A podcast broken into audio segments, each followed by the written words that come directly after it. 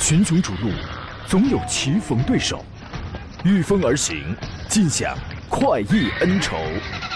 享受人车合一的至臻境界，你首先需要选对最合适的宝马良驹。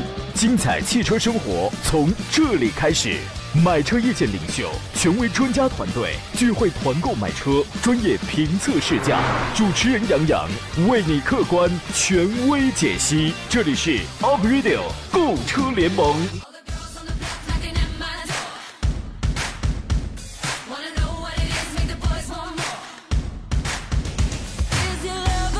来吧，诸位，新的一周啊，打从今天又开始拉开帷幕了。欢迎收听山东交广开发启航的 Aprilio 购车联盟，我是杨洋，在济南问候全省的汽车人朋友啊。听说你们最近都在玩这个绕口令啊，这事儿对我来说是难事儿吗？啊，你们没事也多练练，不是我吹啊，这东西呢，在我这儿啊挺简单的。我现场给您来一个啊，就来那个你们最近最火的那个，说这个人要是行，干一行，行一行，一行行，行行行。人要是不行，干一行，不行一行，一行不行，行行不行，切，多大事儿啊，是吧？就是很简单嘛啊！这个各位开着车的朋友，你集中注意力啊，你不要老去琢磨这个事儿，你不要老是在练。今天十一点到十二点，我们专业研究解答一下选车买车的问题，这个错不了。买什么车？技术对比是怎么样的？欢迎跟我们来交流。直播间热线是零五三幺八二九二六零六零或八二九二七零七零。我们还有几种网络互动方式，请关注我的新浪微博“山东交广杨洋侃车”微信公众账号里面请请搜索两个，一个是山东交通广播，一个是杨洋侃车。直接在公众号里面搜索小写的拼音全拼“杨洋侃车”就可以了。今天做场宾呢是来自济南天天拍车的业界人称“港沟好口条”的石占平石老师。你好，石老师。我是八里桥的，不是港沟的，好吧？八里桥好口条，哎，你这个还挺押韵的，你知道吗？刚才我表演那段怎么样？是不是体现了一名优秀的省级节目主持人该有的造诣？嗯，你的造诣很高，嗯，那没有破顶啊。那您给来一遍，快，也是这一段，您给来一遍。您再重复一遍吗？人要是行，干一行，行一行。来，请开始你的表演。啊，人要是行，干一行，啊，这这这这不对，这个。你照你的来。啊，今天我们时间老充裕了。嗯嗯，这个应该是啊，人要是行啊，干一行行一行，一行行行行行，是吧？啊。哟，还有一句呢，可以啊。啊，人要是不行呢，干一行一行不行，一行不行行行不行，是吧？哟，真好，我是真想过过过儿过过的过活，你知道吗？你说实话，你舌头闪着没？哎呀，还好，看你那个读法肯定会闪着的啊，是吧？所以我这有难度，你知道吗？哎呀，您不愧是港沟好口条，平时都是拿那个钢锯搓舌头练的啊。哎呀，我就觉得我刚才这一段之后吧，我舌头好像是闪着了。嗯，我觉得这是工伤，你知道吗？我得需要休息。这个咱们先从几台新车开始啊，我也休息一会儿吧。邵老师先给说一车领克零三，这个车你觉得怎么样？呃，领克零三啊，应该是近期也是刚刚上来这么一款车吧？啊，刚出来。应该领克应该是从上市到现在，我觉得这款车的整体的这个热度还不减，是吧？而且我觉得很多车主总体反应的话，这么口味方面反应还不错啊。所以这款车我觉得应该是刚刚上来，我觉得应该是从一贯这个领克的表现来觉得应该还是，呃，会抓住一部分消费者这个这个心理，是吧？这款车啊，主要是漂亮，是吧？啊，嗯嗯，这个高颜值，对，包括外观内饰做工也不错，动力也还可以，是吧？啊，哎，是远方说说你行你就行。不行也行，说你不行，行也不行，不服不行。哎呀，真好，你们练的真好。单开元说完全没毛病。安卓素说听不到杨的节目，每个周末都是煎熬啊。你要让我周末来上节目，那可能是对我也也挺煎熬，你知道吗？上个周末呢，领克零三是在全国上市，然后呢，济南工业北路的市中领克同步上市。这是领克家族的第一款轿车，它依然用的和是和沃尔沃共同研发那台 1.5TD 的这个发动机。变速箱方面，一个是有七速的双离合，还有一个呢是有这个六档的手动波。先期一共是六款车型，十一万六千八到十五万一千八。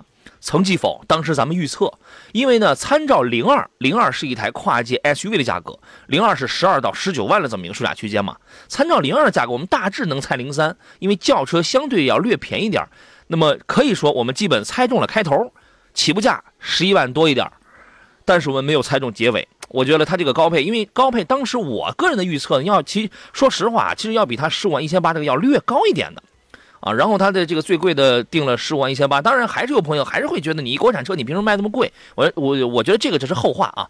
此外呢，这个车还享受终身免费质保、免费救援、免费数据流量三个免费政策。我觉得这个车呢，首先打眼一看，它没上市的时候我就见过实车了，打眼一看主要就是个性、大胆、前卫，哇，真的好漂亮！有人把它叫做一款赛车。就是平民当中的这个赛车，我觉得这样的叫法也并不夸张，尤其是这个分体式的这个大灯啊，光源都是 LED 的，分体式大灯，我觉得看上去就是很有跑的那种味道。侧面看，包括你看它的那个后屁股，整个车的重心也低，然后那个尾排也这个非常的酷，我觉得这这绝对就是一款年轻人的车啊！像您这样的中年人士应该不会喜欢它吧？啊，我也很喜欢。哦，你那你那你果然是。干一行，行行都行。我跟你讲，而而且这款车的用料用料绝对是领克的强项。我现在正在开，正正在评测领克零幺，两点零 T 的四四驱版，用料绝对是领克的这个强项，就是很有质感，也非常的这个环保。您对于它这个动力总成方面有什么评价呢？啊，其实它这个 1.5T 的动力总成来说的话，因为我们说这个级别我们叫紧凑型嘛，可能一直有一个标杆车型，就是这个叫速腾嘛，是吧？啊，就是这是我们算是一个标杆车型。但是你在从动力方面的话，其实它这个表现呢，我觉得啊，因为速腾型呢现在主打的还是那个 1.1.4T 啊，嗯，这个我觉得啊，呃，数据方面确实还是不错的。对，嗯，它的这套七档的双离合变速箱是来自老美的，不过华纳的湿式双离合。变速箱整体是由吉利来这个进行开发的。其实它这个变速箱有一个小插曲，两千零八年吉利它就开始了这个双离合的这个项目，啊，这个牵头人是那个 j e t 克那个公司，对吧？加特克这个公司当时回国了有那么一批人啊，然后呢，他现在用了这套动力 1.5T 的这套动力，呃，其实还是吉利跟沃尔沃共同研发了那套动力啊，好像还出了那么一个赛车。这款车你觉得市场表现，你预期一下会怎么样？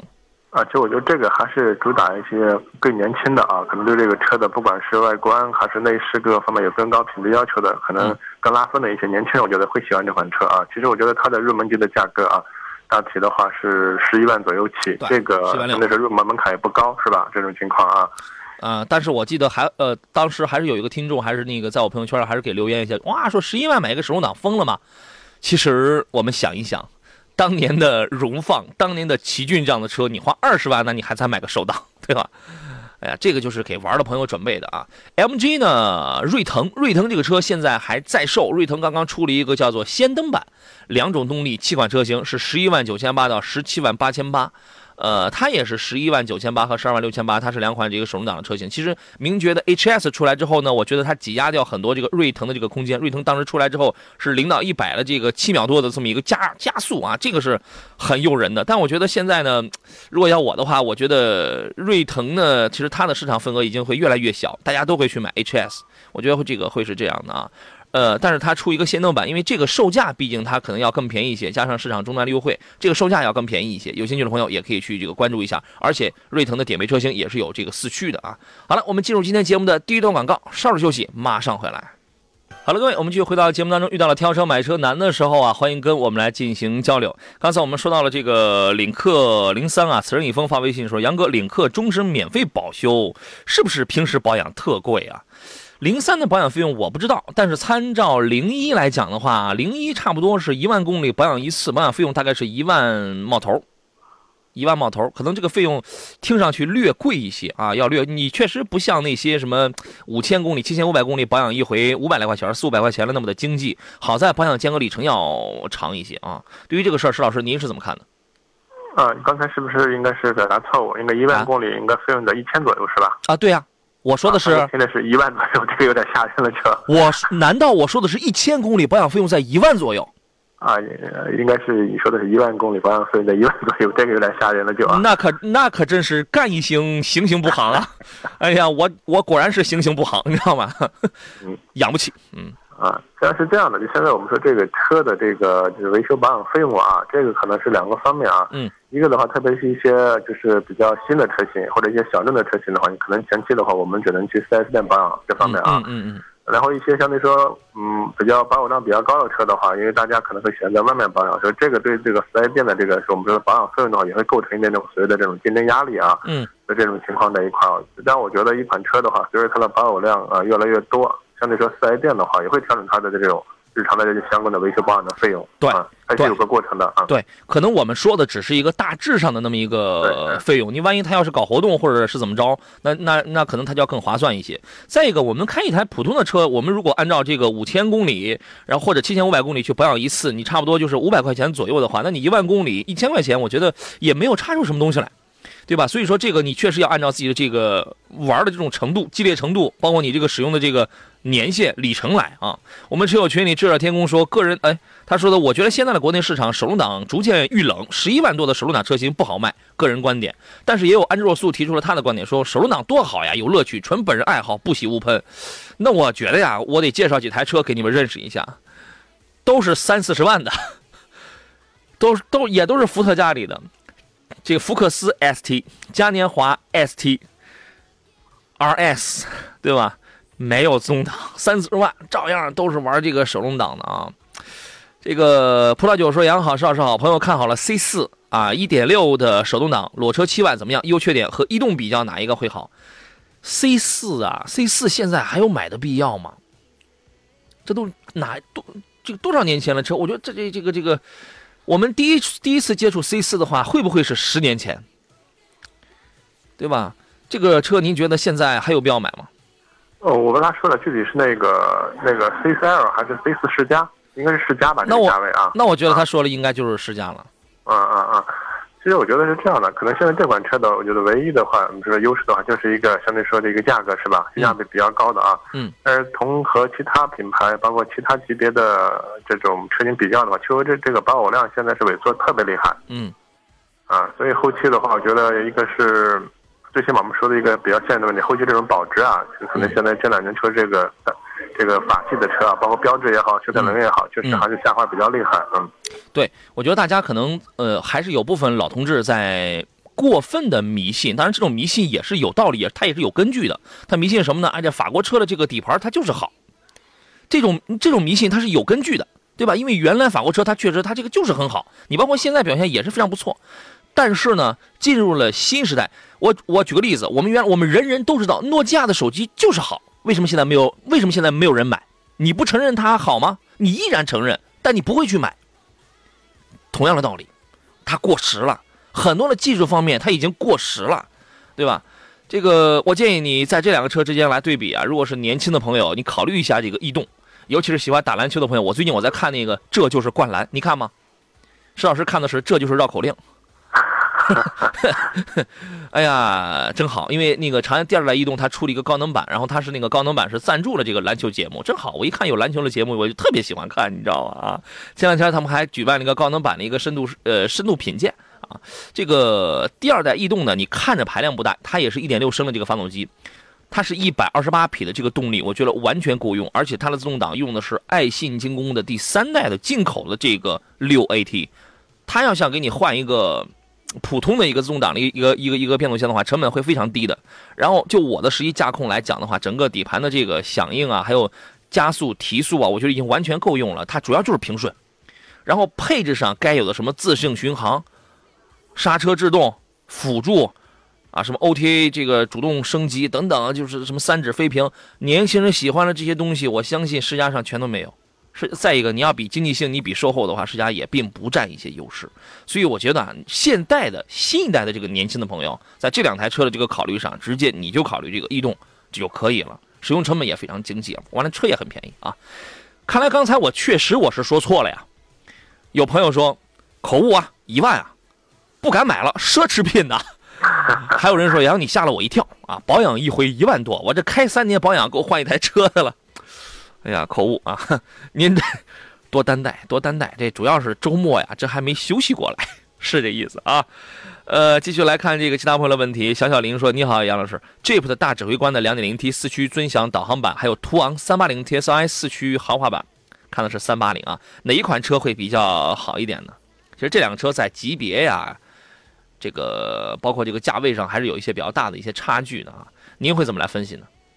呃，对，确实像你所说这个，两个车都严严格说的话，他们不是这种我们叫竞品车型，是吧？这个情况啊，错位就是你还是很难把它们放在一块儿去比较。唯一比较的话，你可能就是这个价格区间，是吧？另外的话，可能，啊、这种配置啊方面的，但是很你很难把两块儿两两款车啊放在一块儿去比较。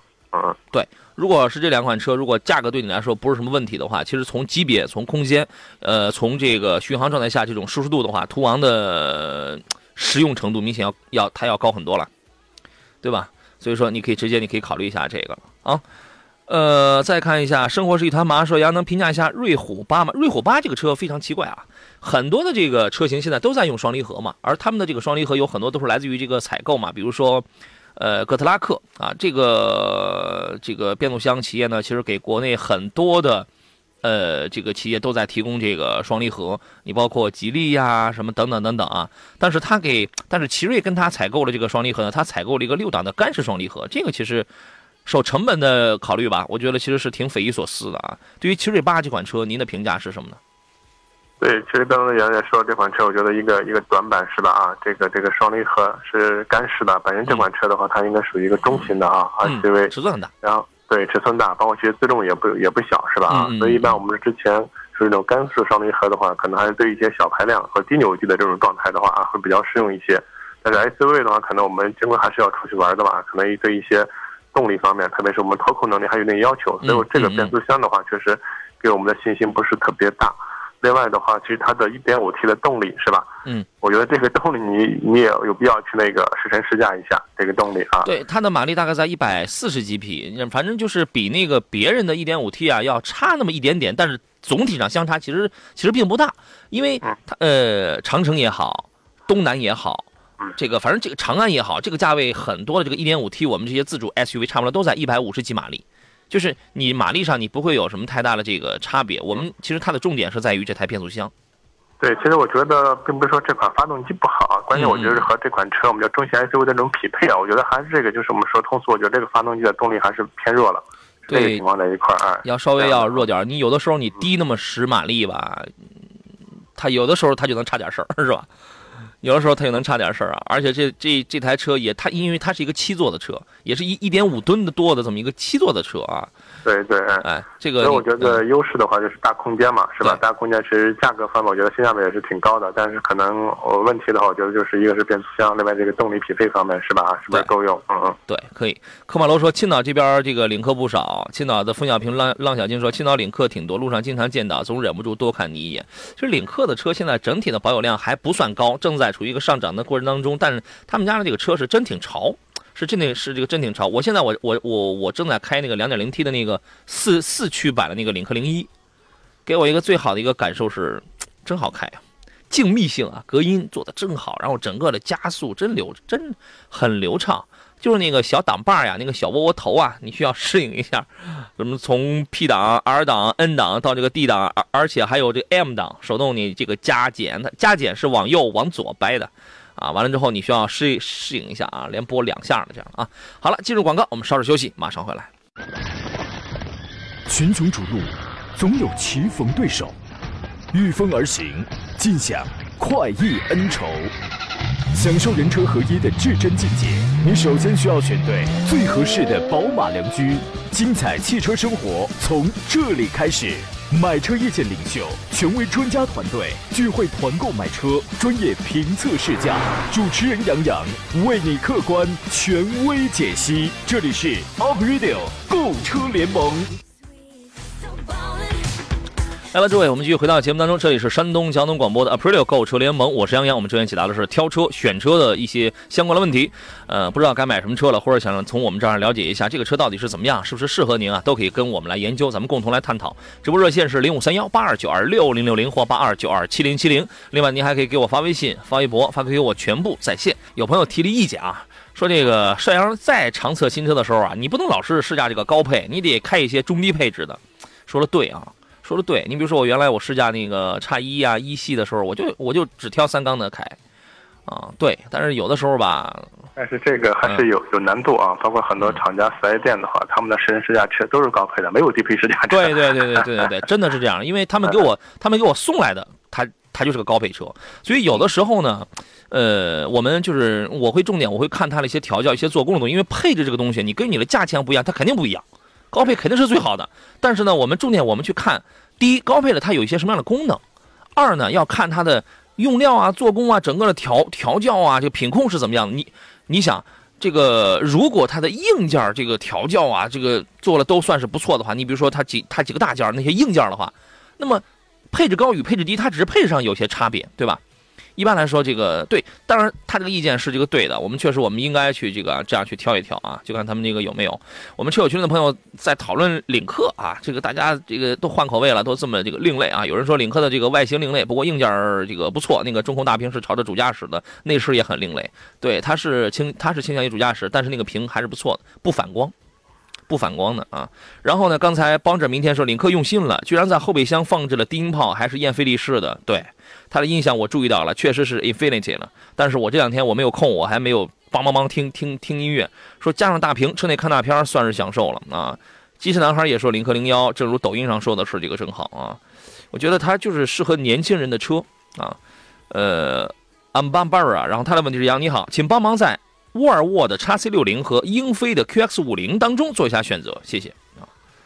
没有一些其他的一些个指标，这辆车您是怎么来看的？我们也不知道他选的是 T 四啊，还是这个 T 五，包括 QX 选的是低功啊，还是高功的四驱啊，这些我们也没有一些指标啊。这个您怎么来看呢？对，确实这个我们说描述的不是非常详细啊。那我们只能从两个这种品牌的一个综合表现来看的话，嗯。以目前来看的话，我觉得可能还是这个叉 C 六零的话，整体的在销量方面的话，还是适当的能占占一些优势。嗯，啊，这个情况啊，嗯，另外的话，其实这个英菲尼迪的话，其实这款车我觉得整体的这种，我觉得品质方面的话，就品控方面还是不错的。问题还是我们说大家对它的一个。接受度和认可度会还是比较比较弱一些，嗯，这是它的一个比较一个硬伤吧，嗯。嗯，从后期的综合来看的话，因为他们都属于这种二线的，就类似这种豪华品牌吧，其实后期的这种维修保养费用的话，应该还是我觉得，呃，总体来说的话，你还是要关注一下的这个，特别是我觉得你像这个沃尔沃的这个后期的费用偏高，这个大家比较都公认的这么一个情况，嗯，但是英菲的到底怎么样，这个还是要关注一下。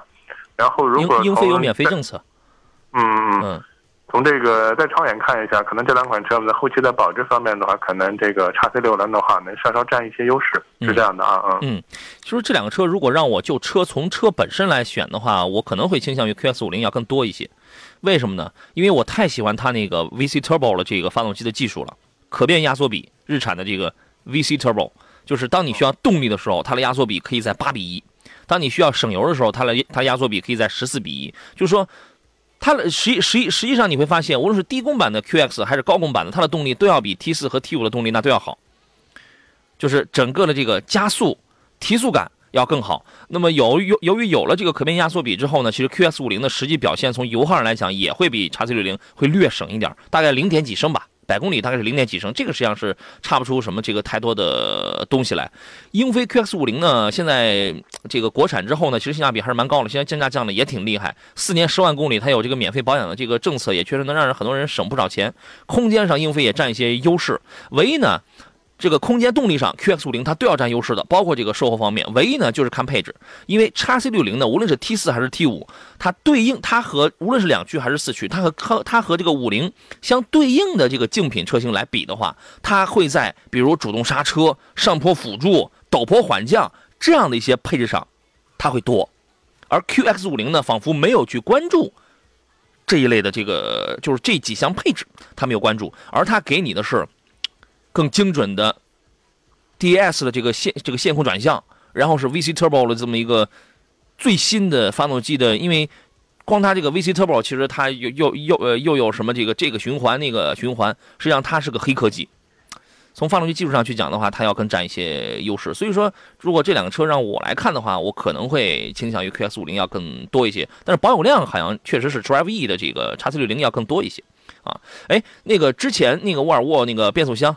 它那个八档手自一体那个变速箱那个问题现在解决了吗？呃，近期的话应该没有听到特别多的反馈啊，这这这个这个问题，嗯，这个大家可以再关注一下啊。大熊的问题是，洋洋 VV 五这个车怎么样？看外形和配置都很不错，你先闻闻味儿，我就说这一条，你先闻闻味儿。哎呀，整个魏系列的这个味道太大了，对，所以它叫魏嘛。这个整个的这个车内的这种甲醛的味道非常大，非常大。你闻一闻，有没有呛眼？有没有呛眼睛？除了这除了这条之外，石老师觉得这个车怎么样？啊，车的话，我觉得还是一贯的 V 系列的这种比较这种受到科技感的这种外形是吧？我觉得内饰的各个方面，呃，做工材料用的也也不错。嗯，这款车型啊，还是主打一个我们说的话就是对。更有个性的啊，这么一这么一个一款车型，嗯，至于说这个车内异味的话，这个我们觉得可能最直接的啊，还是和厂家那个材料材质有关系的啊，对这种情况啊。另外的话，我们很多新车的话，其实它都是有一个这种车内这个气味挥发的一个过程啊，一般可能在半年左右吧，甚至有的车在一年以后的话，可能车内的话这种。空气环境会有一个很大的一个改善，嗯，对，为的这个，我记得我看过有一个国内有一个机构做一个测试，它是它是拿 VV 七测的，它这个地板测这个地板甲醛含量是是排第一的，啊，反正这个你去试一试，你就知道那个那个味道真的是特别的大。我觉得你买 VV 五的话，为什么不买领克零幺，或者或者买那个谁来着？哎，我刚刚我那个想起了谁来着？名爵。啊，对，名爵 HS 不，我我刚才想的还不是这个，还有一个，我呃我那个记不起来，也是就是非常个性的那样一个年轻的车型啊。我觉得你真的，你你完全可以考虑 HS 和那个领克零幺的，对吧？因为你想要个性，想要颜值啊。夏天的风说，杨，我昨天去吉摩车展看了 MG 六，现在优惠一万一，现在入现在可以入手吗？MG 六优惠一万一，呃，这个我得再研究一下啊。这个就是对于它这个价格，我现在我还那个说不准，就是我说不准它优惠一万一，这个是不是一个比较大的一个优惠力度？但是我能帮你买到的是全山东最便宜的 MG 六啊。他说是我是现在入手还是等一等？我觉得这个我可以报打听啊，价格是不是还会降呀？有可能啊，你到年底的时候可能还会再便宜吧。选手动的还是选自动的？自动的是不是干式的？MG 六总体稳定性怎么样？这个这个石老师，如果是 MG 六的话，你的建议是选手动还是选自动的？你先说说这个。呃，这个我觉得啊，因为这个名爵的车的话，还是主要是主打这个运动和操控，是吧？但是有些朋友呢，可能只是看它的颜值，是吧？啊，嗯，这种情况。但是客观来说的话，从后期我们这个驾驶来说的话，可能还是自动挡会更方便一些。对，这个情况。它的那个七档的双离合应该是干式的。呃，我很早之前我就试驾过 MG 六，包括它后来 1.2T 六百二十二牛米的那个 1.0T 的 1.0T 啊，那个混合动力版本。那个我很早之前我就试过了，而但是它的这台它的这套七档的干式双离合呢，我实话实讲，在济南这样拥堵，就是起起起停停跟车这种状态下，有很小很小的这种顿挫。特别特别小，真的比前几年的这个大众啊什么那些 D S D S G 处理的要好太多了。然后一百六十九匹的这个动力操控让我开起来非常的爽，整个底盘的尤其悬挂的调节，它是软硬适中的，它不是开起来像昂克赛拉那样软塌塌的，然后它是软硬软硬适中，而且这个车的空间绝对够用，不是说所有的运动车型都像思域那样就是可以牺牲掉空间。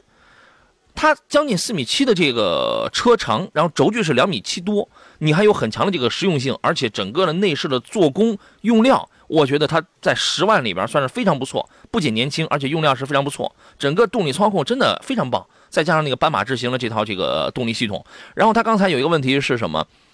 总体稳定性怎么样？稳定性这个东西啊，你需要用很长的时间去这个检验，目前没毛病。而而且你会发现在路上越来越多，我觉得年轻人如果想要玩车的话，你真的你需要一台操控好的车的话，你在十万出头，你没有什么太多的选择，只有思域、昂克赛拉、MG 六。这仨车的对比，之前我已经说过很很多回了。我觉得现在是不是可以把领克零三也加进去啊？呃，领克零三你也可以加进来，对你现在也可以加进来了。对吧？就是赤裸裸的玩这种操控的话，我觉得 MG 六非常不错啊，这个非常不错。价格的事儿，我觉得这个我们可以再观察一下，可以再等一等啊。单开元说：“杨说一说通用召回呗，通用召回我早就说了，我早就写文章了，文章叫做一切只是开始哈。这个原来是分体式的控制臂衬套啊，现在给你也不是说换成一体式控制臂衬套，因为换的一个东西得一千多，差不多一千块钱。”然后他给你换了一个百八十块钱的一个，他给你加了一个衬片就是打了个补丁。所以我说这个这个事儿，它不是一个彻底根除，可能只是个开始。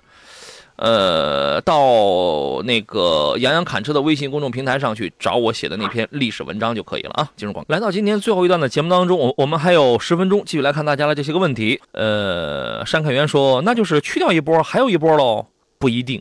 其实对于他这个召回这个事儿啊，我们更希望是直接换一体式的控制臂衬套，可能他断轴这个事儿他就能解决了。但是接下来可能还有变速箱的事儿呢。谁他如果尽责任的话，那就得是一波又一又一波。速腾对他来说就是个例子，速腾一开始也是出了断轴之后，我我那我先加个金属衬片，我先打个补丁。你快断的时候，它会哐啷哐啷响，会提醒车主你断了，那你听不见呢？或者 你这玩意儿它这个不现实啊，对吧？八小芳说：“杨老师，本田 CRV 和楼兰哪个会好一点呢？您您那您是怎么看呢？邵老师？”呃，目前来看的话，其实我个人建议可以重点看一下楼兰。哎，但是 CRV 的保有量高，保值率好。等于现在还是我们说的这个1.5的发动机，1.5的 发动机是吧？哎呀，赶快问问车主，赶快问问车主那个问题解没解决？要是哎呀，要是一旦解决了，我们全去买去，你知道吗？我知道有很多朋友已经憋疯了，你知道吗？啊，我特理解你们啊。这个云的问题是，长安 CS55 这个车怎么样？后排座椅有点短，感觉对腿支撑不好。那你可能高。那你可能腿挺长的。我为什么说这话啊？我试驾 CS 五五是在是在厦门，哎，对，刚好是山竹来的那几天。哎呀，我就特别不要命，因为他他刚好他那过去了，完了之后我就去我就到那个沙滩了嘛。我本来我是一直我在开着 CS 五五，我在环岛跑了好几圈呢。后来我那个我一想休息会儿吧，我就下海了。那也没下海，我就去那个沙滩了。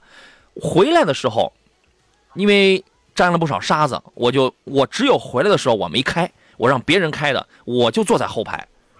我说实话，我觉得因为我是一米七八的这个身高，腿也不算太长，我觉得后排还可以。我没有意识到您说的这一点，可能是您您高啊，所以说这个会不会对你来说，就是如果考虑后排乘客的这种舒适性的话，可能会是一个点啊，这个也因人而异。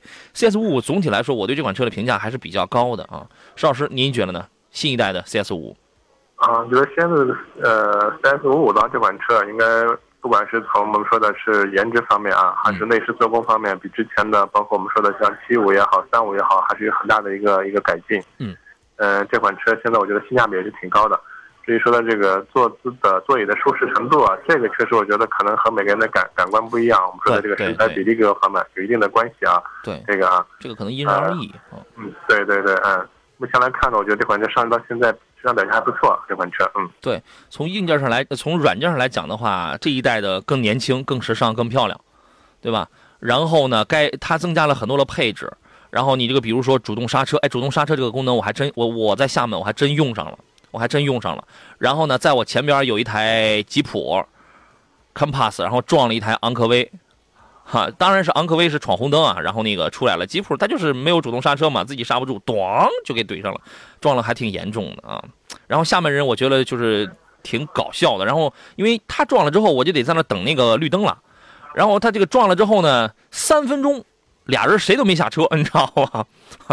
谁也不下车来问候问候啊。然后呢，新代的五五还搭载了什么该有的这个新版的 InCore 啊，这个智能互联啊这样的系统。关键它那个有一个硬件非常非常重要，叫做 IACC。I IACC 呢，它是一个包，它集合了零到一百五十公里的自适应巡航。就是当我回忆一下，我在隧道的，对我在隧道开的时候呢，它可它还可以一定程度上给我纠正这个方向盘。当然那个力道我是可以自己调整的，而且可以给我提示限速，它能自动识别这个限速，自动远光灯控制。安全车距、前碰撞预前碰撞预警、行人识别这些功能，它这个全都有。当然，就像刚才我们那位朋友说的，可能只在高配车型上有。又是一款高配啊！对对对，我们试驾了，又是一台高配车型啊。然后从硬从其他硬件上去讲的话，1.5T 还是配爱信的那个 6AT 多连杆的独立后悬架，我觉得这在十万上算是一个卖点。整体而言是一款很年轻而且功能上很多的车。蓝动版它是搭载了48伏的那个混动系统，它很省，它。制动能量回收，它能让你跑得更远，它它很省油，百公里能比那个能省一升油吧。但是但是呢，年轻人喜欢的那些配置，什么 ACC 自适应巡航啊，就是 IACC 这一套，包括语音控制这一套，它它都没有。所以我觉得蓝动版应该比较适合父亲辈的这样的哈，年轻的朋友还是买一个燃油版的，这个我觉得会这个更好一些啊。后座的这个长短的事儿，您自个儿体验一下啊。还还有位朋友说，混动版的车型雅阁和凯美瑞如何呀？请给评价一下。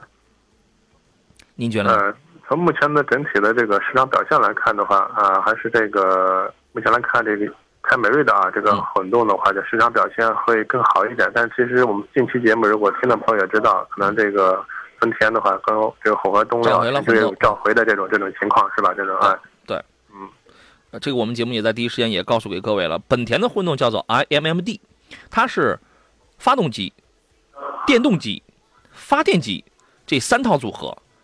啊，你既可以用电，也可以用油，还可以油电这个全用。它这个它是比较高明，它是比较先进的这么一套技术。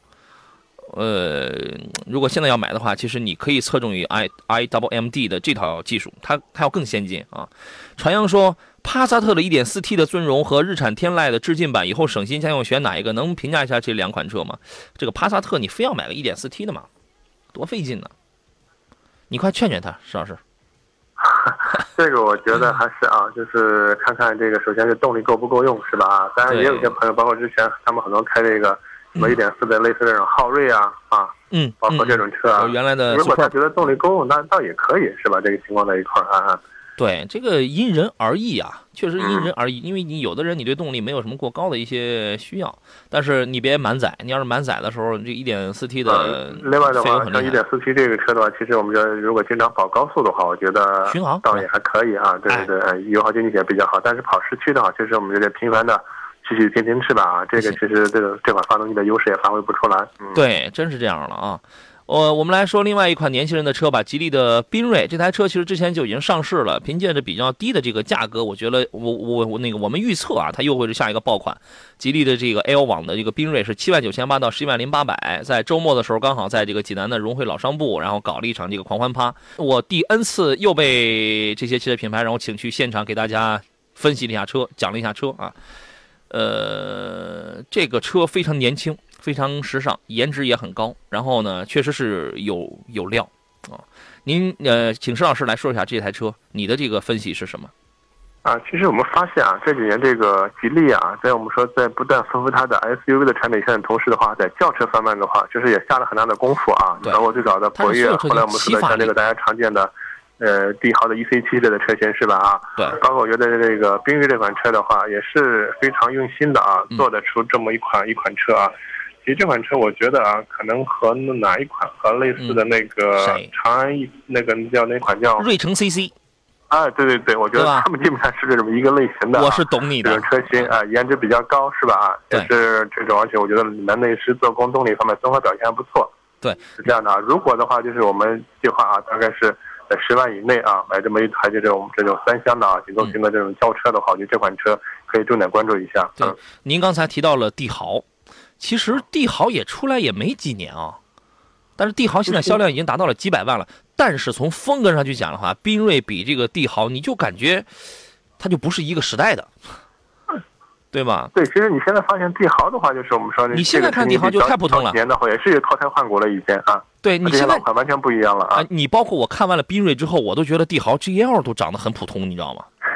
真的，真的就是不仅是长得挺普通的，就是我，所以我之前我跟诸位讲嘛，如果是年轻的朋友，你在因为它的他们的价格是重叠的，如果你要在 G L 和缤瑞之间来这个做一个取舍的话，我真的我愿意建议你考虑一下缤瑞，外观很漂亮，完那个因为它是有七个颜色，我那天晚上我第一次见了还有个金黄色的，然后我我建议大这个大家如果不嫌红色那个的话，红色是它的主销色。去买这个红色，我觉得是非常棒的，因为我试驾的就是这个红色嘛。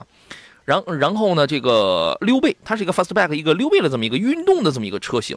硬件上呢，它是一点零 T 的有一个三缸，那个三缸配的是格特拉克的六档的双离合，一点四 T 的那个吉利那个传统发动机配的是八档的无级变速。我试驾的是那个三缸机，我说实话，我给大家拍出小视频来，你亲眼去看，你亲耳去听，你就你就知道了。我真的哎，它不抖。可能对，而且我开起来它没有噪音，我非常诧异，我非常诧异。我准备啊，我准备把那个舱盖掀起来试试，真的，我已经做好了这么一个准备了啊。就是所有大家接下来能在我的评论当中能看到的，那都不是加工出来的。说实话，我也不会，因为我因为我也不懂那项什么是怎么做视频，我那我不懂那样的技术，它是什么样的就是什么样。整个开起来真的是非常的轻松，然后整个内饰的做工啊也是非常的这个到位。中间有个十点二五一个英寸大屏，关键它能实现 L L 二级别的一个智能的一个自动驾驶，什么意思啊？就是车道偏离给你辅助一下，给你辅助回来，全速零到一百五的全速的这个自适循环，而且它能根据对向那个灯光自动去自动去切换这个远近灯。朋友，你别忘了，这是一台最贵才卖十一万零九百的车呀，对吧？完了之后还有预碰撞等等很多的这些个功能，有很多越级的配置啊。越级真的，它最贵才卖十一万零九啊，这个价格出来之后，很多人那是嫌便宜的。啊，完了之后呢，这个还有什么这个 Hey Hey 缤瑞这样的语音控制，可以实现所有的电气化功能。我觉得年轻人你可以考虑一下这台车子啊。时间关系，我们今天节目就要到这儿了。再次感谢石老师，咱们下期节目再见。哎，好，再见。嗯，好好练绕口令，下回咱们接着 PK 啊。好嘞，呃，节目以外的时间，请通过杨洋侃车的微信公众号和我来取得联络啊。明天我可能要这个出差了，周二、周三出差，咱们回来之后啊，咱们这个周四啊，接着给大家来这个解答一些问题。节目以外时间，通过微信咱们来联络吧。